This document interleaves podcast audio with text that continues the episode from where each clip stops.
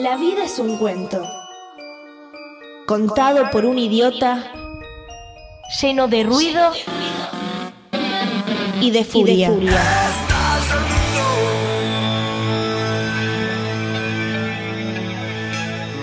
Que no significa nada. El sonido y la furia. Un programa no solo literario.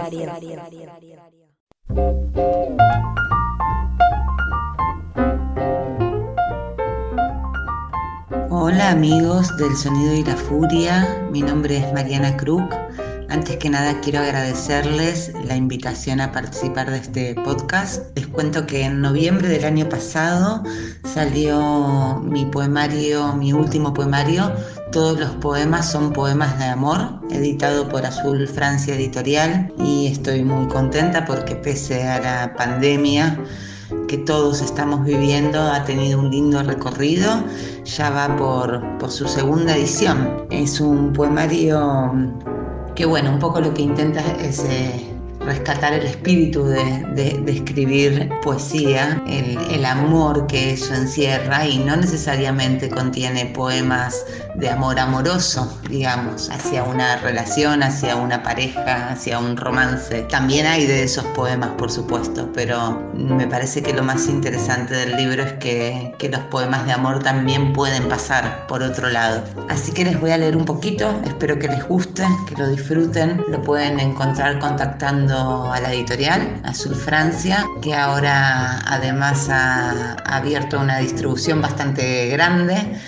desde La Plata, San Telmo, Palermo, Aedo, en Tandil, está el libro en Rosario también y seguimos ampliando, así que la intención es que cada vez más lectores puedan tener acceso a los títulos de la editorial entre ellos el mío, pero que tiene un catálogo bellísimo e imperdible. Les voy a leer un poquito, espero que lo disfruten. El poema número 27 del libro, ninguno tiene título, están todos numerados. En estos días tan esquizofrénicos, tan de egos, miserias y desaires, en estos días susceptibles, en estos días subsuelo, en estos días tripa sobre la mesa, tan baratos, tan olvidables, tan poquita cosa, hay una buena noticia. Incluso en días como estos también se cuela la poesía.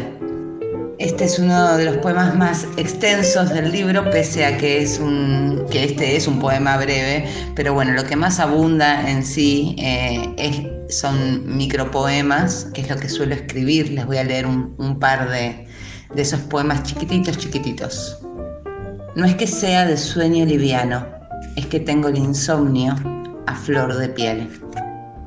El número 15. ¿Qué libro, cuál canción apagará el incendio? Si el papel, las cuerdas, tus besos y los mapas son, aparte de todo lo que son, productos inflamables. 12. La botella se vacía, no resuelve el crucigrama, pero no importa. Lo que vale es la intención. 11. Llega diciembre y siempre es lo mismo. El almanaque quema sus naves conmigo adentro. Y el número 6, para cerrar, repaso la verdad sin flores. Pongo música, pero no hay fiesta. El mea culpa requiere valentía Llevo mi mano al pecho tres veces. Gracias, yo soy Mariana Krug y lo que les acabo de leer son poemas de... Todos los poemas son poemas de amor.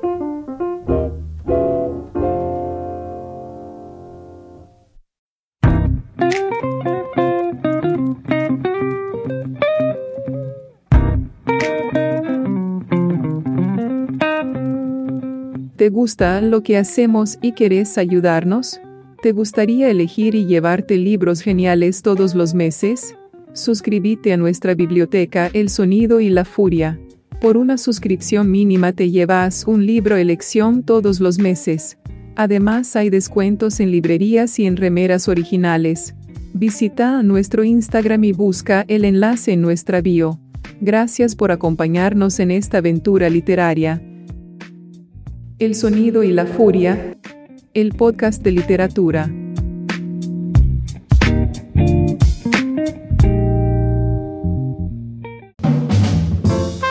Hola gente del Sonido de la Furia, mi nombre es Marcelo Rubio y atento a la charla que tuve con Alexis y también con Matías sobre Abelardo Castillo, hablando en algunos mensajes personales. Me pidieron la posibilidad de recomendar tres cuentos de, de Abelardo, así que les voy a robar un poquito de tiempo para recomendar tres cuentos que creo yo son de los muchos y extraordinarios que tiene Abelardo Castillo, a mi criterio humilde, uno de los mejores escritores de este país, en el nivel de Borges, de, Cortázar, tal vez a, veces un poco olvidado por, por, el comentario general. Pero bueno, vamos con, con tres de los cuentos. El primero de ellos se llama El Marica, es un cuento que tiene que ver justamente con cómo se mueve la sociedad argentina. Esto fue publicado en 1961, para que tengamos una idea. Es el mismo libro donde está la madre de Ernesto. El marica, sencillamente con una frase, creo que ustedes, este, un par de frases ustedes van a entender por qué elegí este cuento. Supongo que alguna vez tuve ganas de decir que todos nosotros, juntos, no valíamos ni la mitad de lo de él, ni lo que él valía. Pero en aquel tiempo la palabra difícil y la risa fácil. Es un cuento tremendo, casi en forma de monólogo, con algunos pequeños diálogos en el medio, en el cual eh, Castillo muestra toda su capacidad de escritura y de crítica también hacia la sociedad. El siguiente que elegí es un cuento que tiene que ver un intento de femicidio por parte de un escritor también. Se llama La Pantera y el Templo y lo elijo por cómo está tomada la temática, por cómo va girando el cuento, por cómo va cambiando, por un final maravilloso también desde lo poético y por frases como la siguiente. Imaginé de pronto que el hombre no mataba a la mujer, se arrepentía y no mata. El horror consistía justamente en eso, él guardaría por siempre y para siempre el secreto de aquel juego. Ella dormiría toda su vida junto al hombre que en una noche estuvo a punto de deshacerla a golpes.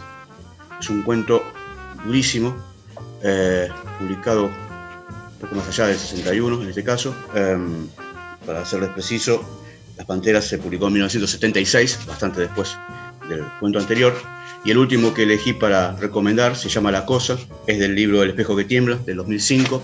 Y La Cosa es justamente sobre aquello que cargamos sin saber por qué lo cargamos, quizás. Aquello que nos llevamos este, al hombro, que nos ponen al hombro y no sabemos por qué, pero lo seguimos llevando. Cuenta en ese texto Castillo sus historias en los bares y a través de una de esas historias nos va a mostrar, nos va a contar lo que le sucede en un lugar puntualmente. alguien que le entrega una cosa, exactamente eso, una cosa que él no ve, pero que va a llevar mucho tiempo sobre sus hombros. Una de las frases que, el hijo dice así.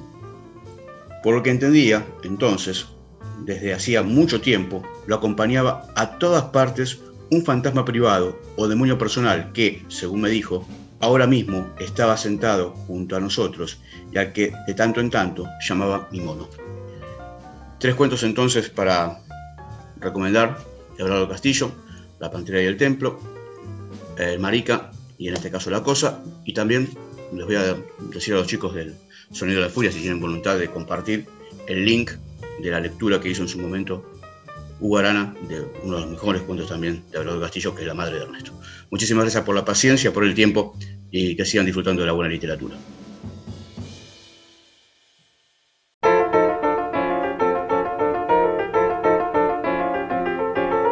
Abelardo Castillo nació en Buenos Aires el 27 de marzo de 1935. Al toque, su familia se mudó a San Pedro. Sí, de donde son Mónica y César y también Lalomir. Donde vivió hasta sus 17 años y volvió a la capital. Publicó su primer cuento, Volvedor, y ganó un concurso de la revista Bea y Lea, y fundó la revista de literatura El Grillo de Papel, que fue prohibida en 1960 por el gobierno de Arturo Frondizi. En el 61 fundó y dirigió conjuntamente con Liliana Hecker El Escarabajo de Oro, que salió hasta 1974. En el 69 conoció a la escritora Silvia Iparraguirre, con quien se casaría luego. Por sus libros de cuentos, Las otras puertas, recibió una mención en el premio Las Casas de las Américas. Gran trabajador del género cuento, recién publicaría su primera novela, sí, tenía una antes pero que no quería mucho, El que tiene sed en 1985. Recibió en 1993 el Premio Nacional Esteban Echeverría por el conjunto de su obra. En el 94 el Premio Conex de Platino al mejor cuentista argentino del 89 al 93. Y también ganó algunos premios más. Su obra ha sido traducida al inglés, francés, italiano, alemán, ruso y polaco. Sus alumnos de taller o antiosos que lo visitaban en la calle Hipólito Yrigoyen y Pichincha también lo recuerdan y homenajean al día de hoy.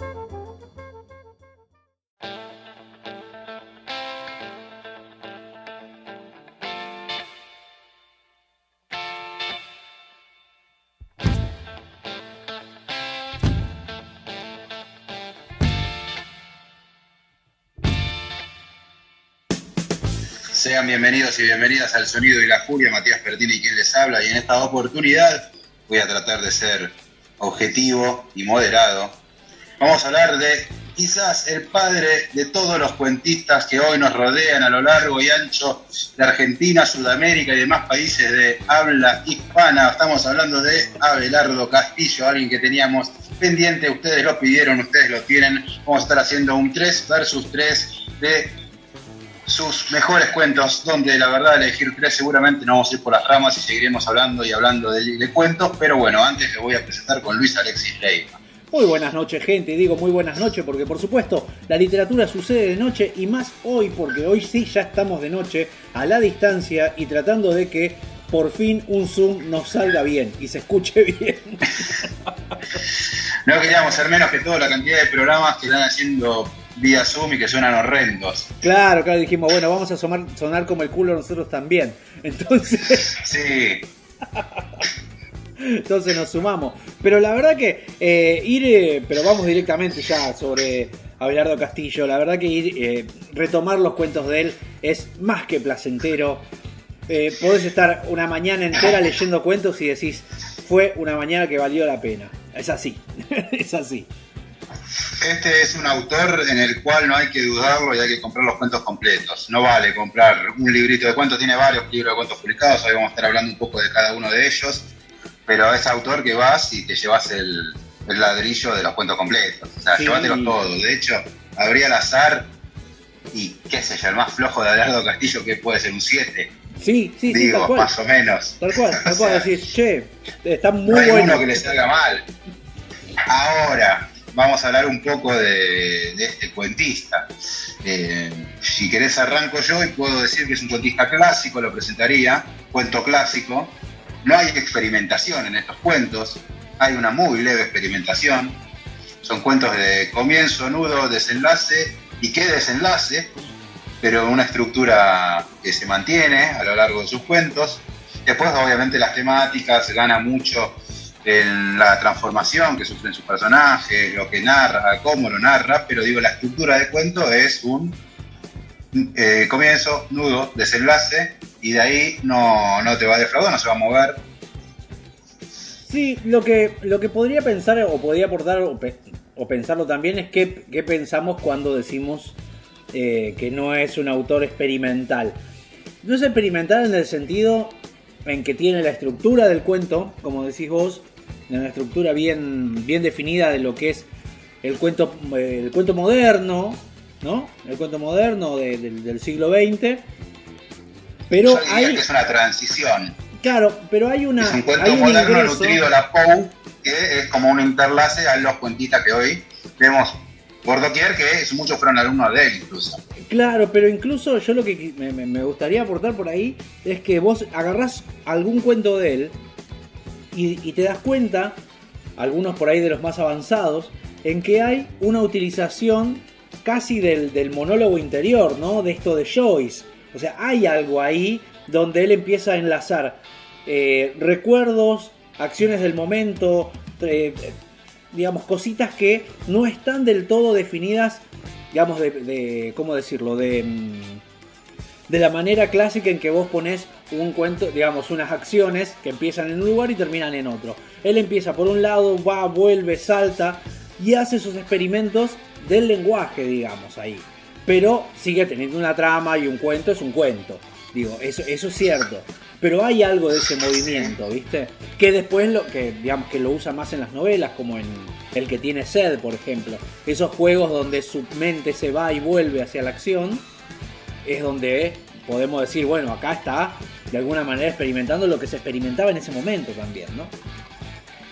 Sí, aparte el tipo que se dedicó y no le tembló nunca, no, no, no se corrió del lugar de soy cuentista, él mismo se presentaba como cuentista, de hecho fue cuentista hasta los 80, digo, de un autor que empezó a escribir, el comienzo de los 60, y recién en el 85, 25 años después, publica su primer novela, que es el que tiene Tenía una novela anterior, pero bueno, medio que no se hacía cargo, no, no, no la presentaba como tal, su primera novela sí se fue el que tiene sed, que, eh, o sea, que te habla de un tipo que fue cuentista durante 25 años y no se movía de ahí, o sea, cuentista de los que se hace cargo y se presenta como tal, ¿no? Sí, sí, en ese sentido, sí, aparte de alguien de que trabaja el cuento, ¿no? Es alguien que se dedica a trabajar el cuento y te das cuenta de eso también. Eh, por ahí en los últimos tiene algún juego más de cuento más corto, ¿no? Estaba recordando uno de los cuentos que leí que no son los de los tres que voy a presentar, pero que es uno de, a ver, ya te digo, porque es uno también de un boxeador, lo enganché justo, de Negro Ortega, el Negro Ortega del año 66. Negro Ortega es de un boxeador también llamado a, hacerse perder, pero que juega mucho con el pensamiento y con las idas y vueltas. Hay un- una experimentación ahí que era la que yo por ahí estaba nombrando, pero no deja de ser un cuento que sobre el final te va a pegar un golpe, valga la redundancia que es un boxeador, y que te va a sorprender y vas a quedar como, bueno, a ver, ¿qué pasó acá? ¿No? ¿En qué momento esto se convirtió en, en otra cosa? ¿no? Y eso me parece interesante, además de las temáticas que tiene.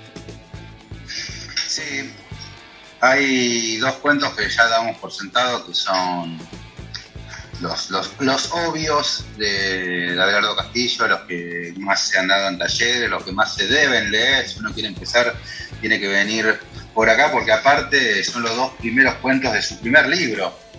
Mara.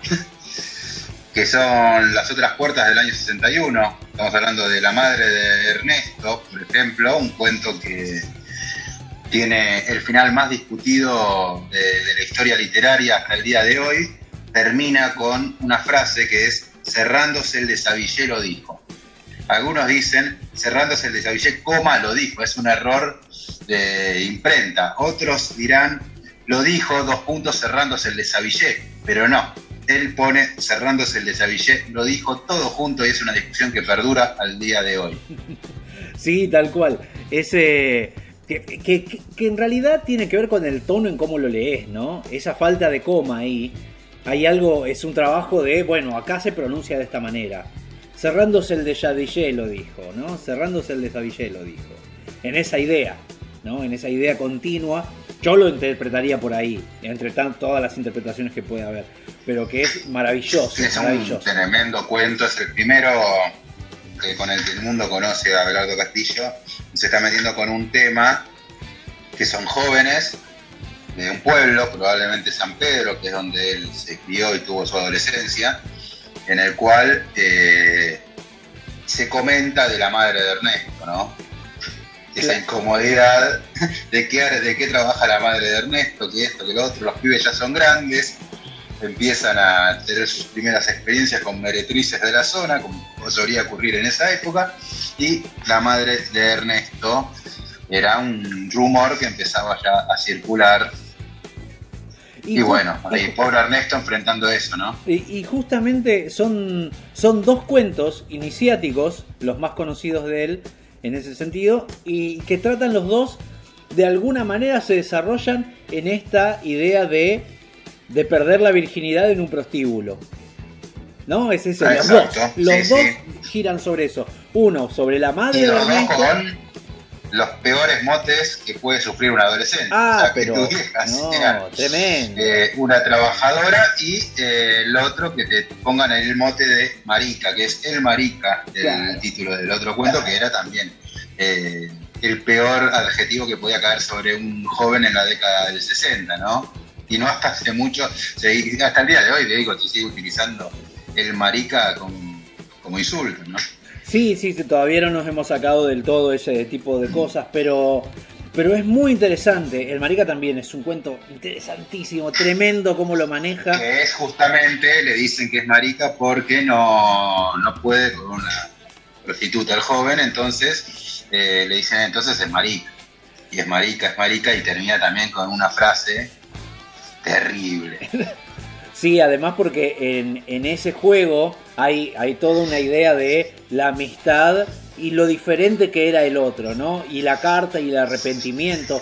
Hay algo que, otra de las temáticas que trabaja mucho Abelardo Castillo antes de ir sobre los, los tres cuentos cada uno, me parece que es interesante, es esta idea de la culpa, ¿no? Y lo bíblico.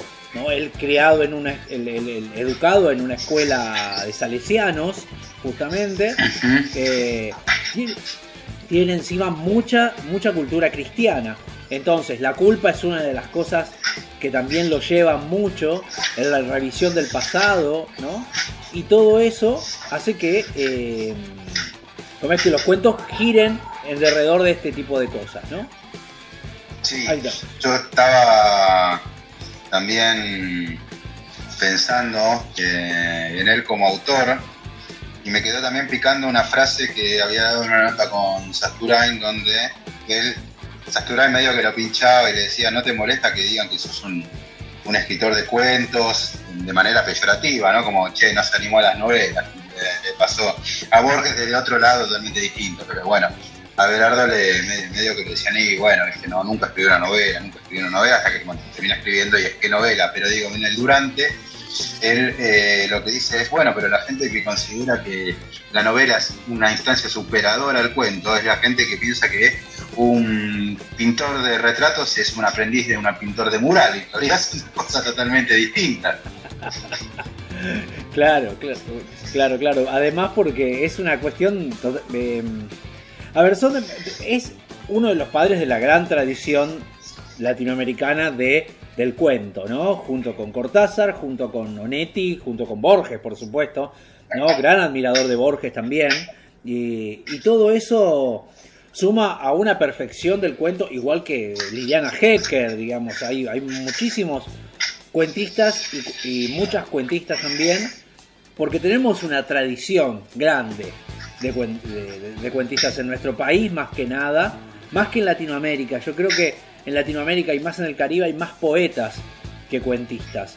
No creo, es, más, más conocido por lo menos. Y nosotros tenemos una gran tradición de cuentistas que tienen que ver también con una influencia norteamericana muy grande. ¿no? Del, del, del cuento de los Faulkner, del cuento de los Poe, de, ¿no? de todos Y los bueno. grandes cuentistas norteamericanos. Abelardo es un gran difusor, fue un gran difusor de Poe Sí, sí, sí, sí. a la cabeza. Y Quiroga, ¿no? claro, incluso tiene un, un cuento homenaje a Poe, hay, hay un montón de cosas que hace sí, en, en ese sentido. Pero bueno, vamos a los tres cuentos. Enfrentamos esta mano de truco, este boxeo, Mati. Bueno, hagamos así entonces, vamos directo a- al barro. La verdad que digo elijo tres y mañana puedo elegir otros tres porque realmente no, no, no, no está ninguno. Los que quedan afuera hacen tanto ruido que por más que elija los que elija.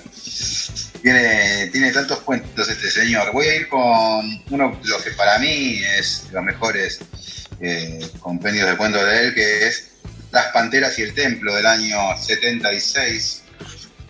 Voy a elegir dos cuentos de acá, voy a ir con el primero. Crear una pequeña flor es trabajo de siglos. Ah, Cuento que les, les digo, es justamente de su libro Las Panteras y el Templo del año 76 y es que es un cuento que arranca simplemente diciendo soy un escritor fracasado, no es un comienzo demasiado original. Así se presenta un cuento que uno diría, bueno, esto tiene algo de, de autobiográfico quizás.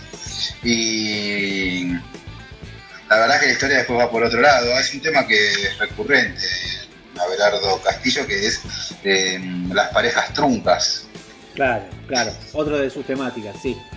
Las parejas que se terminan. que es, sí.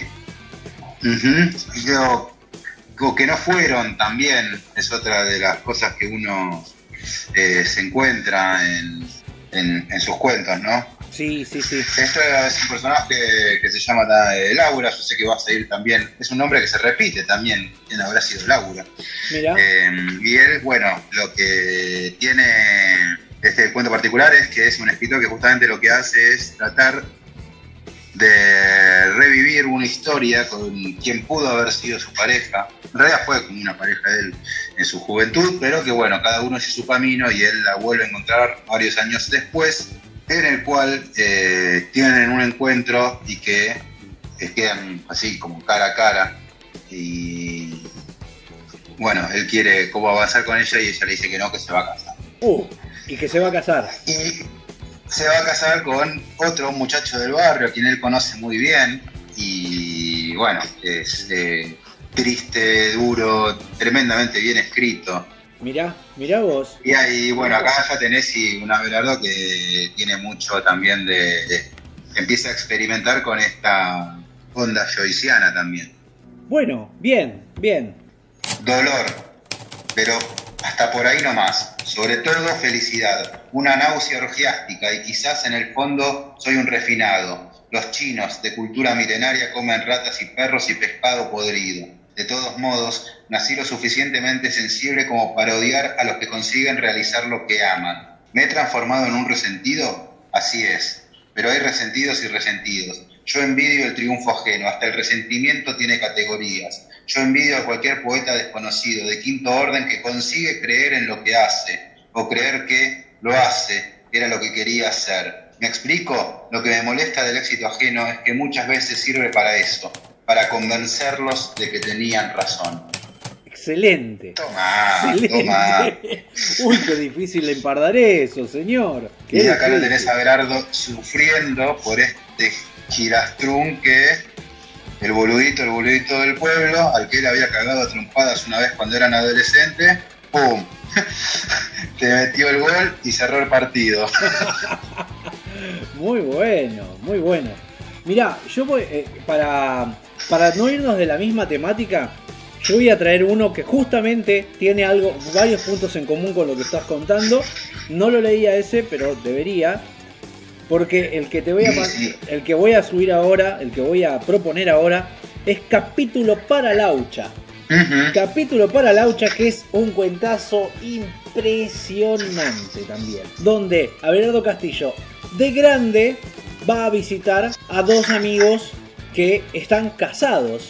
¿No? Es una amiga y un amigo que están casados y él salía con esta chica, Laura. Va a visitarlo a la casa de la madre de ella. ¿no? Otra Laura, ¿viste? Otra Laura. Y y hay una competencia entre él y el marido actual de Laura, también en ese sentido, y empiezan a re- digamos a recordar su noviazgo, su primer noviazgo, porque fueron creo que primeros novios ellos habían sido. Y en ese y en ese juego empieza a, ir hacia el recuerdo y vuelve, va hacia el recuerdo y vuelve. Y se plantan adelante, por ejemplo, de una máquina que ellos habían inventado como si fuera un cinematógrafo, que lo que hacía era reproducir eh, eh, cómics, los cómics del Pato Donald, ese tipo de cosas, y ellos lo veían de chicos en, un, en una especie de altillo que tenían privado para ellos. Y eso es, juega con las idas y vueltas, ver las fotos antiguas, o sea, las fotos de cuando eran chicos, ver eh, los recuerdos que la madre les trae de eso, y el contraste con lo actual, ¿no? Y en ese juego de culpas de lo que hicieron antes, de lo que podrían hacer en ese momento, de cómo él trata de levantársela de vuelta a. Laura, Lo conozco, lo conozco ese. es brillante, la verdad que es un cuento hermoso. Es algo que también se repite con el que yo te decía, porque hay un momento en este reencuentro entre esta otra Laura o la misma Laura, no lo sabemos, eh, que se reencuentra con este escritor fracasado, en el cual también eh, Laura estaba con, con su madre y la madre como para de este hombre que vuelve después de mucho tiempo al pueblo, saca fotos para mostrarle y las fotos, las fotos funcionan como tortura. Tengo otro cuento también de Abelardo de los que elegí donde aparecen fotos, así que también las fotos, el pasado como tortura, es otro constante en varios cuentos de él. Bueno, pensar en la culpa como, como también tortura del pasado, ¿no? Siempre la culpa es tortura del pasado, así que No, aparte lo que tiene la foto es como algo que persiste, perdura del pasado y sirve como tortura, ¿no? Es, es lo que quedó del pasado, son esas fotos, esos rostros, muchos de ellos felices, y que son una navaja para el que los mira 20 años después. Dice así, capítulo para Laucha. La noté rara, o diría ansiosa, como quien teme algo, algún acontecimiento desagradable que, de todos modos, va a sobrevenir. Le pregunté qué le pasaba, con agresividad dijo que no le pasaba nada. Altanera, pensé, como siempre. Doña Isabel, mientras tanto, hablaba con alegría, mirándome como a un resucitado y diciendo la nena cada vez que nombraba a Laura recordándome cosas de cuando éramos chicos, cosas que yo no recordaba y otras que sí, pero que me hubiera gustado no recordar. Laura miró una vez más el reloj, aquel enfático reloj de pared, su rococó apócrifo, labrado en cedro. Reloj que tenía una historia que he olvidado, donde había una abuela italiana, la guerra, un casamiento. Cuando tu madre se fue y te enfermaste, y estaba diciendo ahora a doña Isabel las noches que pasé en vela, cuidándote. ¿Se acuerdan de cuando jugaban a los novios? preguntó de golpe, y yo pensé, ¿quién me habrá mandado a venir? Laura dijo, pero mamá, ¿qué tiene? Che, dijo doña Isabel, y el che me golpeó brutalmente en el oído, y a Laura también, es decir, a ella le golpeó a través de mí, de mi gesto quizás. Al fin de cuentas, eran chicos.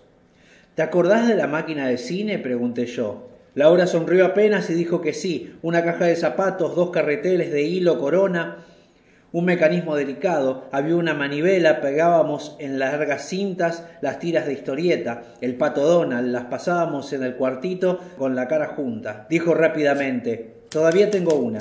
¿Una qué? Una historieta. No. Sí. Y sí. Y sí.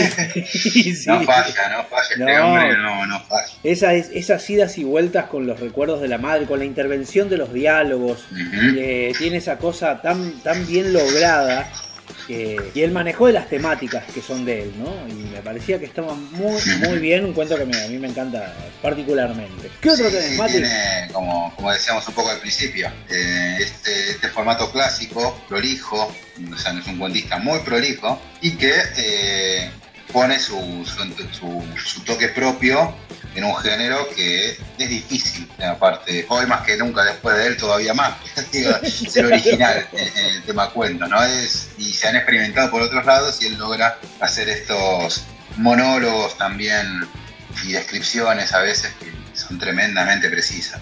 Sí, totalmente, totalmente. ¿Cuál otro tenés, Mati? Segundo. Vamos a ir con el primero con el que abre este libro que ya había mencionado antes, estaba el cuento que presenté antes, que es Las Panteras y el Templo del año 76, y vamos con el primer cuento que abre este compendio que es Vivir es fácil, el pez está saltando. Ese es impresionante. Lo tengo que decir antes de antes que arranques. Ah, lo tenés entonces. Este hombre encerrado en un cuarto, recientemente separado, lo único que parece tener en sus manos son cigarrillos y eh, un cenicero y un teléfono, y lo único que hace es llamar a su ex constantemente, de manera desesperante. Y Una y otra llama. vez marca el número de teléfono. Y ella lo llama. Y ella lo llama También desesperada. preocupada porque no sabe qué carajo le pasa a este tipo. Tremendo, es tremendo ese cuento. Porque te lleva con Es el, una- con el monólogo, ¿no? Además, eh, una tensión constante y, y se tratan mal, pero todo el tiempo está uno pendiente del otro y, y gastando ese teléfono. Es tremendo, bueno, y tiene un final impresionante, rotundo. sí, sí, que no, da- no da lugar a dudas. Sí. No, no, es eh, terrible y bueno, este encierro, este personaje totalmente alocado que, que habla por teléfono constantemente te pone hasta nervioso. Aparte del título, ¿no? Vivir es fácil, el pez está saltando, casi críptico. sí, sí, sí, casi poético, ¿no? Eh, sí, críptico. Sí, sí, sí, sí. La verdad que es un cuentazo, es un cuentazo. Lo leí cuando me dijiste, mira, voy a ver este, a ver este, y no, dije, no, esto es, esto es una Qué locura. cagada que no lo elegí, dijiste. Claro, claro, ¿cómo no lo leí Lo antes? quiero de mi bando a este. No, ¿cómo no lo leí antes? Dije yo. Para que sepan un poco lo que se van a encontrar. Repentinamente va hacia el teléfono y marca un número. Y si te ibas a matar, dice después de un momento, si te ibas o te vas a matar, ¿me querés explicar por qué me lo contaste? Yo te voy a decir para qué. Para justiciarme, callate. Yo, culpable, vos te vengás de mí, ¿no? Ah, no, querida, no acepto. Me parece injusto cargar. Yo solo con tu muerte. Lo que hay que hacer, lo que tenés que hacer, es lo siguiente. Llamar por teléfono a todos, a todos los que quieras decir, a todos. A tus amigos, a tu viejo papá, callate. A tus compañeritas de primaria y del Sagrado Corazón y a tus conocidos lejanos. A todos, no solo a mí. Al señor que se cruzó con vos en la calle el día 5 o 14 de cualquier mes, de cualquier año, y te vio esa única vez en tu vida. Y al que ni siquiera te miró, especialmente a ese, a todos. Los que hay, lo que hay que hacer es agarrar la guía de capital, del país, del planeta entero y llamar y llamar y llamar por teléfono a todos y decirles, mis queridos hermanos, cuando muere asesinado un hombre, siempre es culpa de toda la humanidad. Es muy bueno, es muy bueno. Aparte del callate, ¿no? Porque está hablando por teléfono y vos escuchás solo la voz de él, ¿no? un grito del otro lado. Claro, claro, callate. Un llanto, Bla, probablemente. bla, bla, bla, callate. Déjame terminar. No, es impresionante lo bien logrado que está el diálogo de una sola voz, ¿no? Porque vos reponés toda la otra Sí, voz. sí, sí, sí. Genial, genial. La verdad que ese es muy, muy bien logrado, muy bien logrado. Y hablando de monólogos, no sé si tenías algo más para decir de ese. Em, no, no. Eh, Bueno. La verdad que solamente que vayan por él, por favor. Sí, sí, ni si no se lo pierdan. Eh, yo hay uno que trabajo mucho en los talleres que doy de escritura, que es eh, el que voy a presentar como segundo cuento elegido, es Also Sprach, el señor Núñez. Also El primer castillo, las otras Claro. puertas, año 61. Eh, mira que Eh, bien. 26 años tenía Belardito ahí. No la podés creer cuando se tiene 26 años. 26 tenía y ya escribía como un tipo de 52. Tiene una, una capacidad ese cuento. Es un cuento más larguito, digamos, tiene, tiene varias páginas, pero es teatral, es absolutamente Bueno, es la teatral. locura, otro tema, ¿no? Eh, Ligado con un poco con el que venía yo, la locura del encierro y un hombre con el teléfono, y acá la locura Sí, de un hombre sí. hablándole a alumnos. Eh, a, a sus compañeros de trabajo, ¿no? Porque Ah, es- de trabajo, perdón, sí, sí. Sí, es, no él un, es este señor Núñez que entra a la oficina de la, de la, de la fábrica La Pirotecnia. ¿no? Y entra con una mochila, con un bolso así, y les dice, bueno, eh, lo voy a leer. Antes de retar, porque les voy a relatar exactamente el principio, que es lo que... Así que les voy a leer el primer, eh, el primer párrafo como para que sepan de qué trata y después sigo contando. Pero un lunes, sin aviso previo, Núñez llegó a la pirotecnia con una valija, o tal vez era un baúl grandioso, descomunal, pasó por la portería a las diez y media, no marcó tarjeta, no subió al guardarropas, abrió la puerta a vaivén de un puntapié y dijo, Buen día, miserables. 20 empleados, 30, tres jefes de sección y un gerente sintieron recorrido el espinazo por una descarga eléctrica que los unía en un misterioso circuito. En el silencio sepulcral de la oficina, las palabras de Núñez resonaron fantásticas, lapidarias, apocalípticas, increíbles. Nadie habló ni se movió. Buen día, he dicho, miserables. Y ese es el comienzo brillante, ¿no? Porque además arranca a lo Cortázar después, que lo que haría Cortázar después. Arranca con un pero un lunes, ¿no? Arranca con un pero, ¿no? Lo que implica que hay algo anterior a eso, que eso lo vamos a ver después. Y este hombre amenaza y les dice que los va a matar a todos porque el, el hombre de oficina es un adefesio de la humanidad y merece morir. Entonces a partir de ahí dice que va a matar a toda la oficina en donde él está, como testimonio de que el hombre moderno de oficina es una especie que debe extinguirse. Es terrible el cuento, porque empieza a hacer todo un, un- planteo que lo empiezas a leer y decís, che, tiene razón Núñez. Un momento tiene razón Núñez. Eh, y es brillante porque incluso es cómico.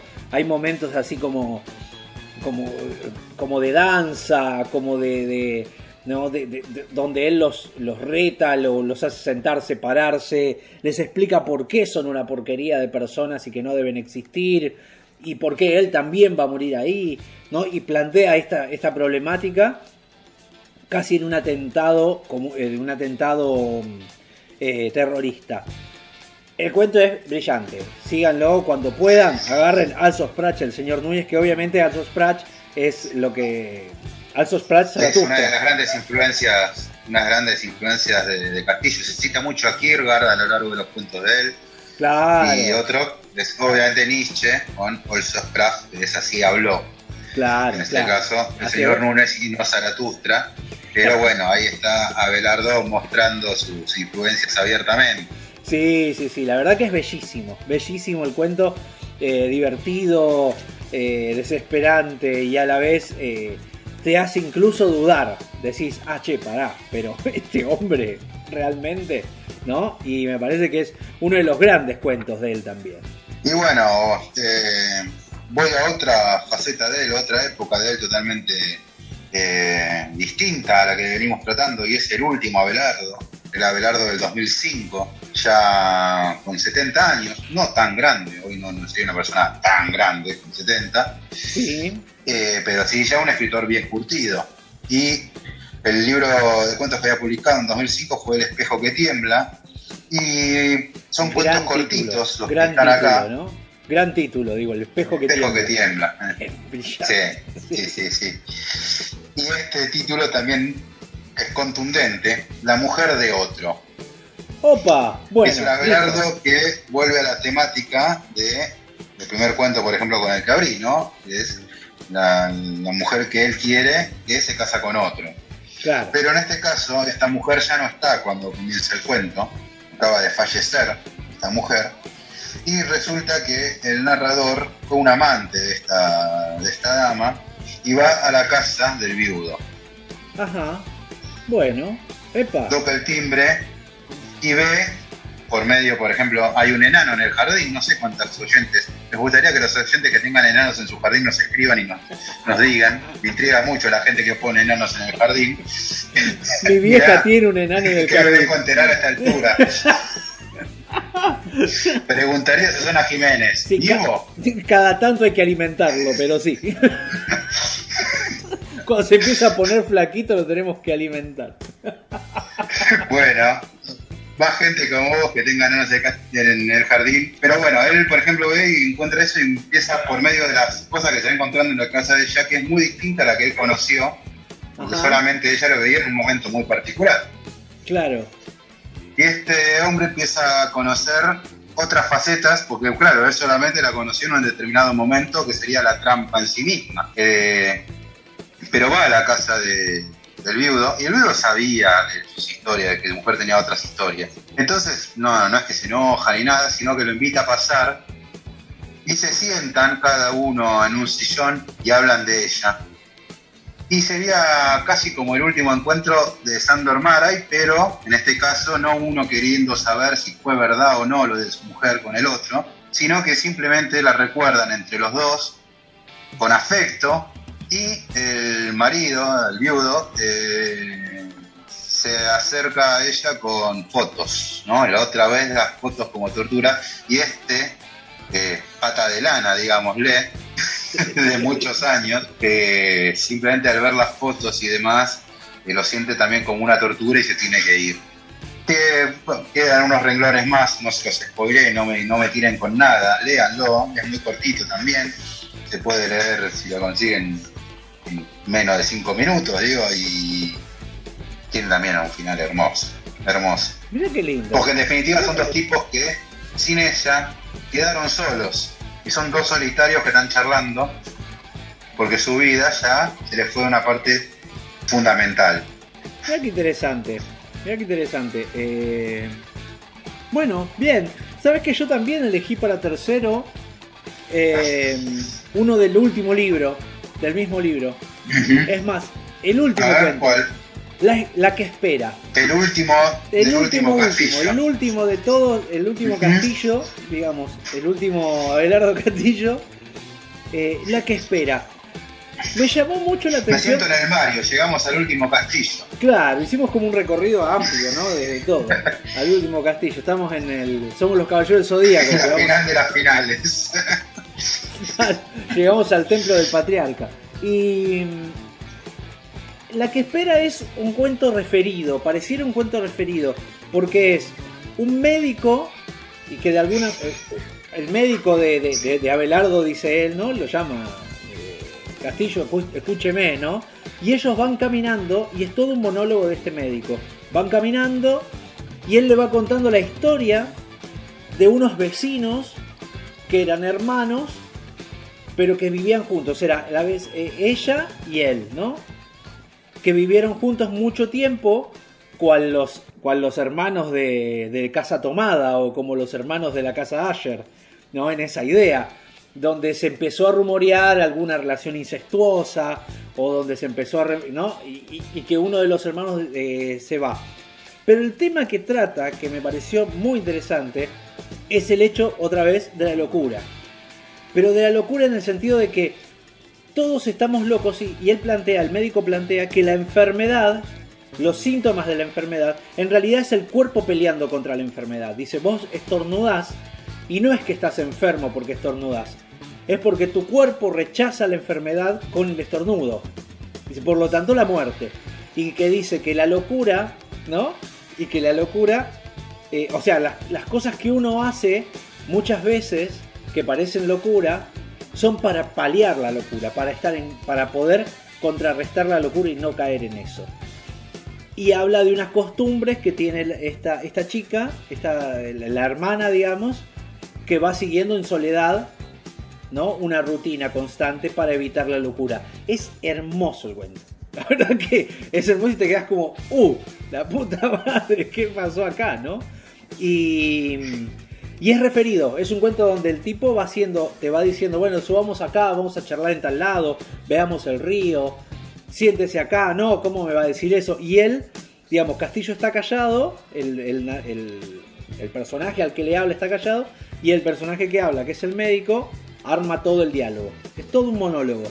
Muy bien armado, una preciosura. La verdad, una preciosura que los recontra recomiendo. 2005, ¿cierto? Hay varias entrevistas de Abelardo Castillo para que que pueden ver en YouTube. Digo, fue un autor que murió, como bien escucharon la biografía, hace muy poco, así que hay material de él. Hay entrevistas interesantísimas. Y vuelvo un poco a lo que había mencionado antes, ¿no? El respeto que él tenía por el cuento, cómo manejaba muy bien los formatos, como dijimos de cuento clásico, pero no es una cuestión de formatos esto, sino que hay que saber cómo rellenar los formatos. Y que Abelardo Castillo tiene una cultura impresionante encima, un tipo muy inteligente, por eso los cuentos son tan particulares, porque lo que acabas de contar también habla de un narrador que filosofa también, que tiene mucha, mucho eh, conocimiento para volcar, tiene, interpreta la realidad, toma, eh, tiene un pensamiento propio, y con todo eso, bueno, lo vuelca así en un formato bien establecido, bien claro, en el cual no defrauda nunca, porque además, como le digo, tiene con qué. Sí, totalmente. Igual eh, creo que en algún momento tenemos que tomar, que agarrar definitivamente el que tiene sed y hablar de ese libro. Creo que fue, Bueno, fue, sí. fue una novela que él escribió mientras escribía otra. Él quería prestarle atención a otra novela, hacer una novela, ahora no me acuerdo cómo se llamaba, con una cosa épica, mezcla con mitología, ¿no? Una novela grandísima que él iba a hacer. Que El hizo. Ulises. Casi, ponele. Eh, que él quiso hacer. Pero eh, mientras tanto escribió esta otra novela más autobiográfica que se llama El que tiene sed. Que fue como, la escribo porque la tengo ahí. Y es increíble esa novela. No tiene par. Te rompe la cabeza de verdad esa novela. Y me parece que está bueno para completar la idea de, de Abelardo Castillo, como decís vos. Un hombre que murió hace muy poco y siempre lúcido, ¿no? Todas hasta las últimas entrevistas el tipo con una lucidez impactante. ¿no? Muy despierto, muy eh, con una cabeza totalmente ejercitada en la realidad y, y en la no realidad, porque jugar con esos límites era un poco también su, sus temáticas, ¿no? Y, pero él no, no caía y me pareció que, que, que es muy interesante ver las entrevistas también de él y cómo él habla de la literatura. Es un hombre muy lúcido. Y me gustaba cómo hablaba, viste que él hablaba con una complejidad en el lenguaje y un tono eh, campechano, era una, y una voz gruesa, o sea, era como una conjunción de distintas, que lo hacía muy único también. Sí, sí, sí. Dice que tenía un carácter Era como atravesado a veces para contestar. Sí, dice que tenía un carácter incluso medio, medio complicado. Hay- algunos han dicho Sí, que, sí. que, los, que medio que los echaba del taller literario que él daba. o, que se les reía, era medio, medio, medio maldito. De esos, de esos, aparte fue, tuvo muchos talleres literarios y él, eh, digamos, era escritor, de, eh, maestro de escritores era a la vez. ¿no? Hay muchos alumnos que, que- que han sido conocidos a partir de eh, que han participado en sus talleres y él era muy docente en eso, pero a la vez era muy fuerte, digamos. eh, Tenía esta cuestión de, bueno, no, estás escribiendo es una porquería, te decía, y se acabó. Y, y, y bajá, el, y bajá el ego, era. ¿no? Era todo el tiempo eh, desde ahí. Un escritor duro para enseñarte, pero que tenía una habilidad y una cabeza que, obviamente, o salís bueno o salís bueno. Y es Abelardo Castillo, no le hagas perder el tiempo. claro, claro, no perdamos el tiempo. Pero bueno, yo creo que estamos bien, ¿no, Mati? Sí, claramente es un autor con el que puede volver un 3 vs 3 en la próxima temporada o el año que viene. Sí, sí, sin ir muy lejos, sin ir muy lejos. Así que, así que bueno, nada, recomendamos enormemente que, que vayan por los cuentos completos directamente. Si van a comprar un libro de Abelardo Castillo, Sí, sí. cuentos Tenemos completos. la misma edición de, de Alfaguara. Sí, sí, sí, sí, sí. La, eh, la misma edición del año, la año. última, o quizás la única de cuentos completos de él, pienso, ¿no? No, está la otra de Alfaguara donde es a color y tiene la franja negra que dice Abelardo Castillo así, cruzado, Mm. que era de otras ediciones de cuentos completos. Hay, hay varias. Ah, hay otra que debe ser la misma, yo imagino. Digo, son las mismas cantidad de cuentos, la verdad que no sé. Pero pero sí, la última última es la que tenés vos la que tengo yo, sí, sí. Es la que es medio verde. Sí, con ese, no, no es muy linda, con esos puntos verdes. Eh, Pero Sí que parece como un diario pasado por, por, por una por un zombie. no sé qué quisieron hacer, pero bueno, Ah, es lo que hay. Lo que importa es lo que está dentro, claramente. que Es un valor único. en este caso. Stop.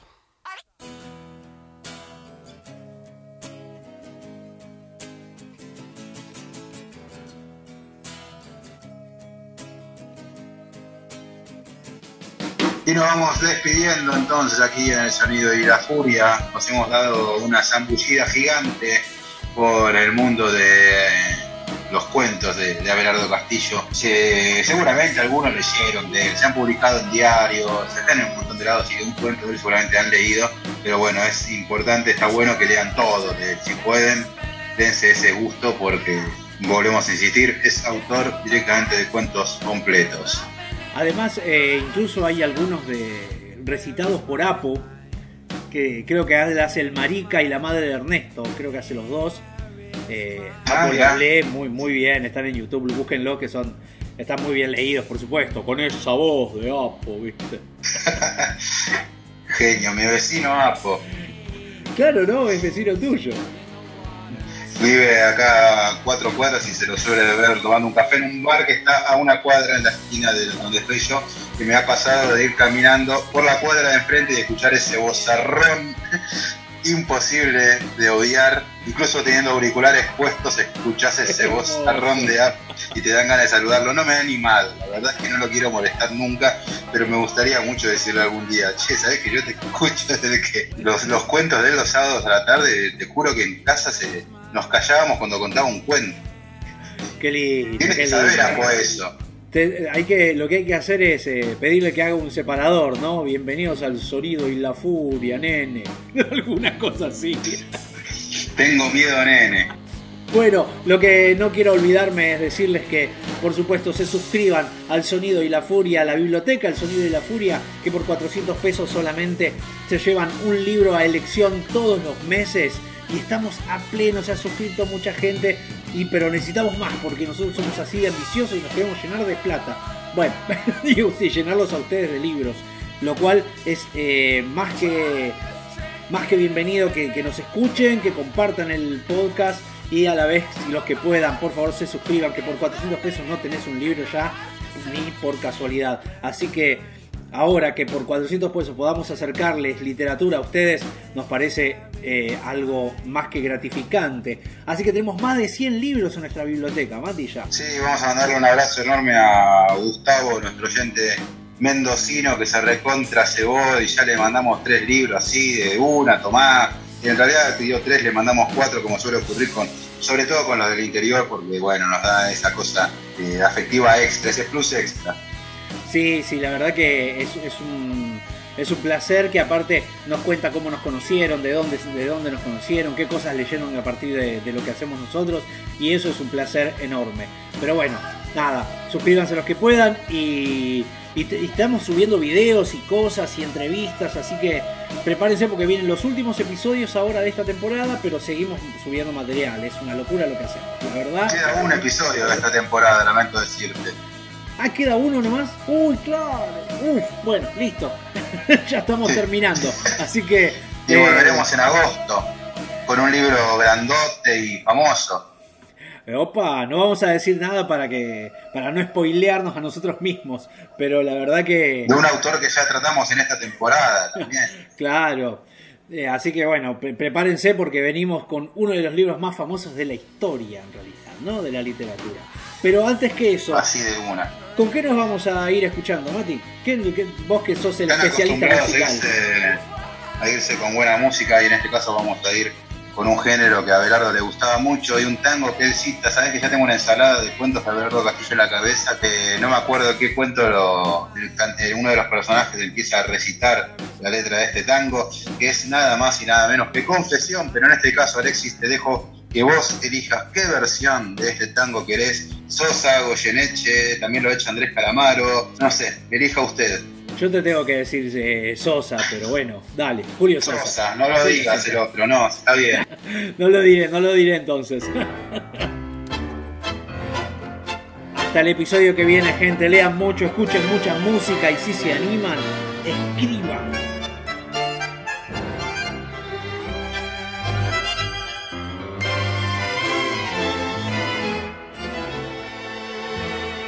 Fue a conciencia pura que perdí tu amor. Nada más que por salvarte, hoy me odias y yo feliz. Suscríbete y compartan. Eso fue todo por hoy. Gracias por habernos escuchado. Hasta el próximo episodio. El sonido y la furia, el mejor podcast de literatura.